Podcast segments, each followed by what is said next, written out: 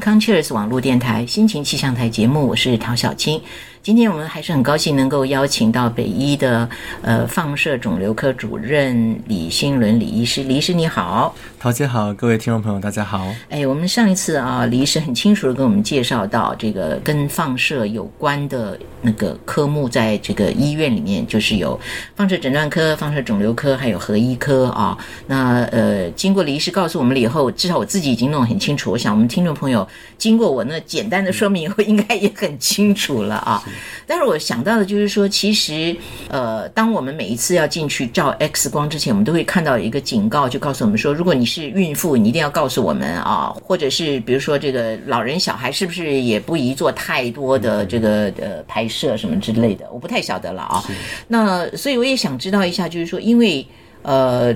我们进去要做这个任何的摄影的时候呢，那个都是只有我们自己在那个呃里面，然后所有的操作人员都是要一层一层的门关关得紧紧的来做啊。所以也可不可以告诉我们一下，就是说呃跟这一个方面的一些个事情，比如说在核医科工作的人啊，或者做放射科工作的人，他要怎么样去保护自己呢？是，嗯，那我们知道辐射对人体的确是会有影响的，嗯哼。那其实，在辐射来讲，嗯，它有不同的这个频率，不同的呃波长。那频率和波长就会决定它的呃能量。是。那像呃，如果是在一般这种定义上来讲，就是如果能量到高到一定的这个程度，它对人体可能就会有确定的呃影响。是。所以这类型的辐的辐射，我们就需要做辐射的呃防护。嗯哼。那其实大家也不用太过于呃担忧，因为其实我们就身处一个。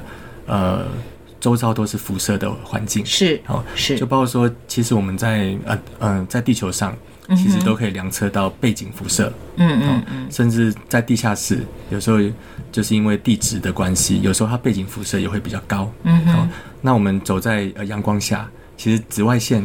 红外线也是一种辐射，嗯，只是能量的不同，嗯，所以有时候像如果学生来我们科啊，我们就跟他们开玩笑说，你们要就是身在福中哦，福是辐射的福哈，所以身在福中要知福，嗯，哦，那有时候我们人就会对于我们不了解的事情产生未知的恐惧，嗯，可你只要就是去了解。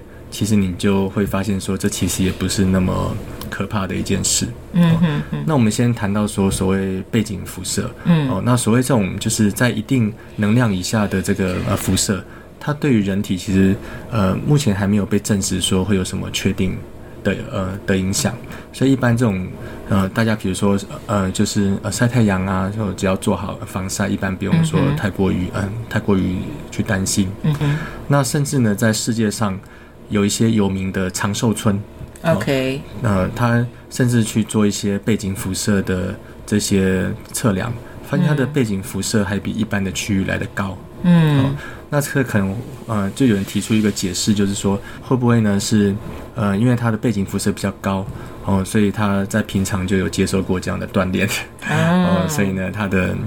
呃，就是细胞修护的能力就会比较好。嗯嗯。哦，那当然这个是未经证实的这个说法。对。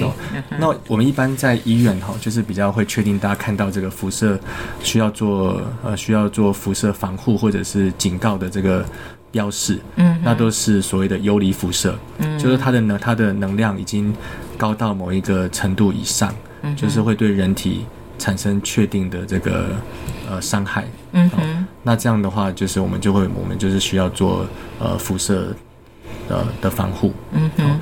那一般以人来讲，就是说对于辐射的敏感度最明显就是和年龄有关。嗯。那特别是在发育中的。嗯哼。所以可想而知，就是在青春期以前，呃的小朋友，我们会尽量避免他去接触到辐射。是。所以大家可以看出，在有一些不管是呃用呃用辐射去做诊断啊，或者是做治疗，嗯在比较年轻的族群，我们的顾虑就会比较多。嗯哼。哦，那至于在我们科部的员工哈，我们当然是要好好的去保护。那那个，所以我们在呃。原子能委员会的监督底下，其实我们都有很严格的这个辐射防护的标准。嗯哼，那台湾辐射防护的标准其实是相当高。嗯，在有些条例甚至比日本还严格。嗯嗯哦，那这个比日本还严格，什么意思？就是说我们几乎台湾在辐射防护的标准几乎是全世界最严格。哦，那在跟从事辐射相关的作业，我们都需要佩戴那个辐射测量的配章。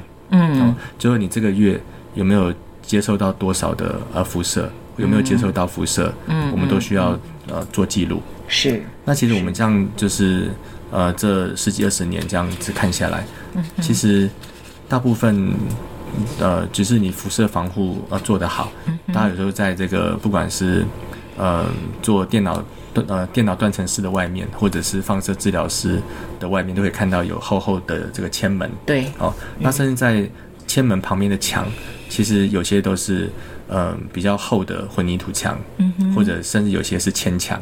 嗯，这些都是为了去避免说这个在外面的一般的病人，哦，或者是工作人员接受呃到辐射，嗯哦，那就我们长期这样子，就是用配章去登载剂量追踪下来，就是绝大多数的都是没有剂量的，是，对，这样听起来啊、因为呃，这个这个，你刚刚提到说，哦，我才了解到说啊，原来在我们台湾这个在原子能委员会的监督之下哦，我们的标准几乎等于是全世界最严格的。对，没有错，哦，那这样子就所有的工作人员应该就会很安心了哦。对然后呢，是定期的会要登记。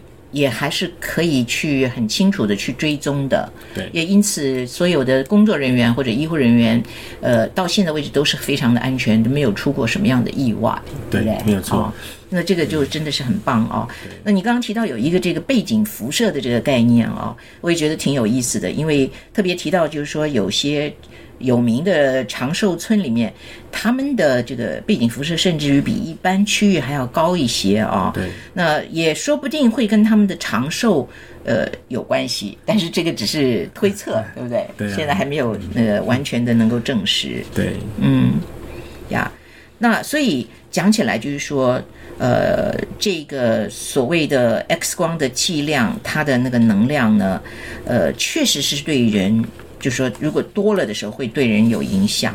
那也因此，这个孕妇是一定要去避免的。对，那其实，在原能会的规定哈，就是说，呃，在呃每个人哈，嗯，或就是他每年接受就是的辐射剂量的上限是有规定的，有规定，嗯所以嗯呃，其实像我们刚刚有提到说，就是年纪越轻的，特别是青春期以前的，是是。因为还在生长发育，对。那辐射对于这种还在生长发育的器官影响比较大，比较大。哦，那就是很有，就是可想而知，对于、呃孕妇，哦，主要是是胎儿了哈，对对因为她等于是年龄是最小的嘛，是是，所以我们要尽量去呃避免她接受到这个辐射。嗯哼，哦，那在一般的病人也是，虽然就统计分析上来讲，超过四呃青春期以后，甚至到年纪越大，四十岁以后，嗯哼，对于辐射的这种，就就是呃辐射对于就是的影响就会越来越不显著了。嗯，但是我们一般在呃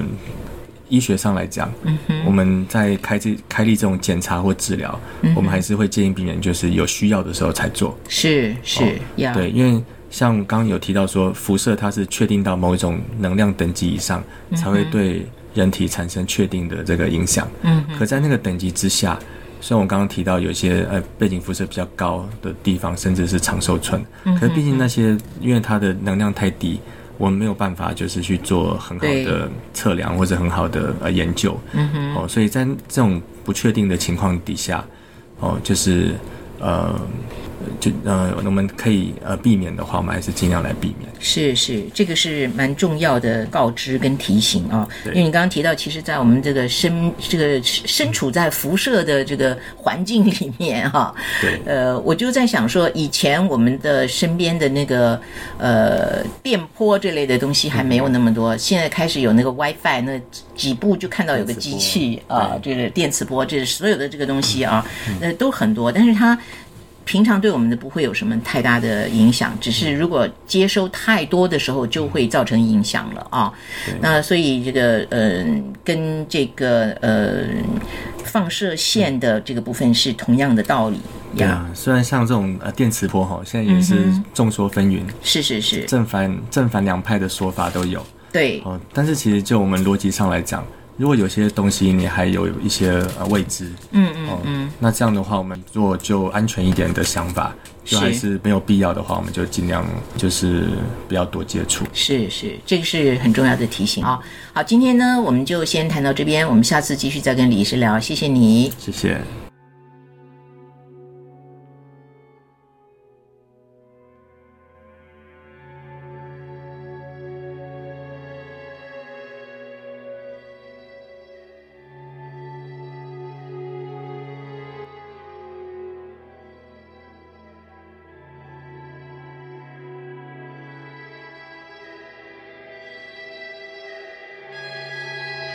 We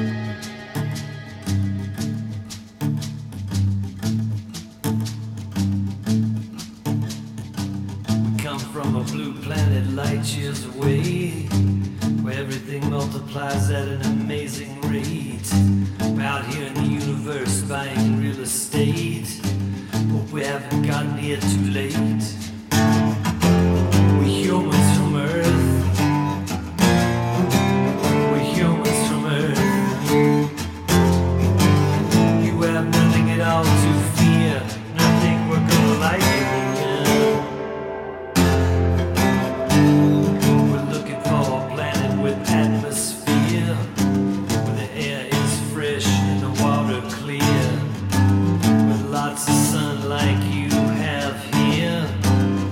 three or four hundred.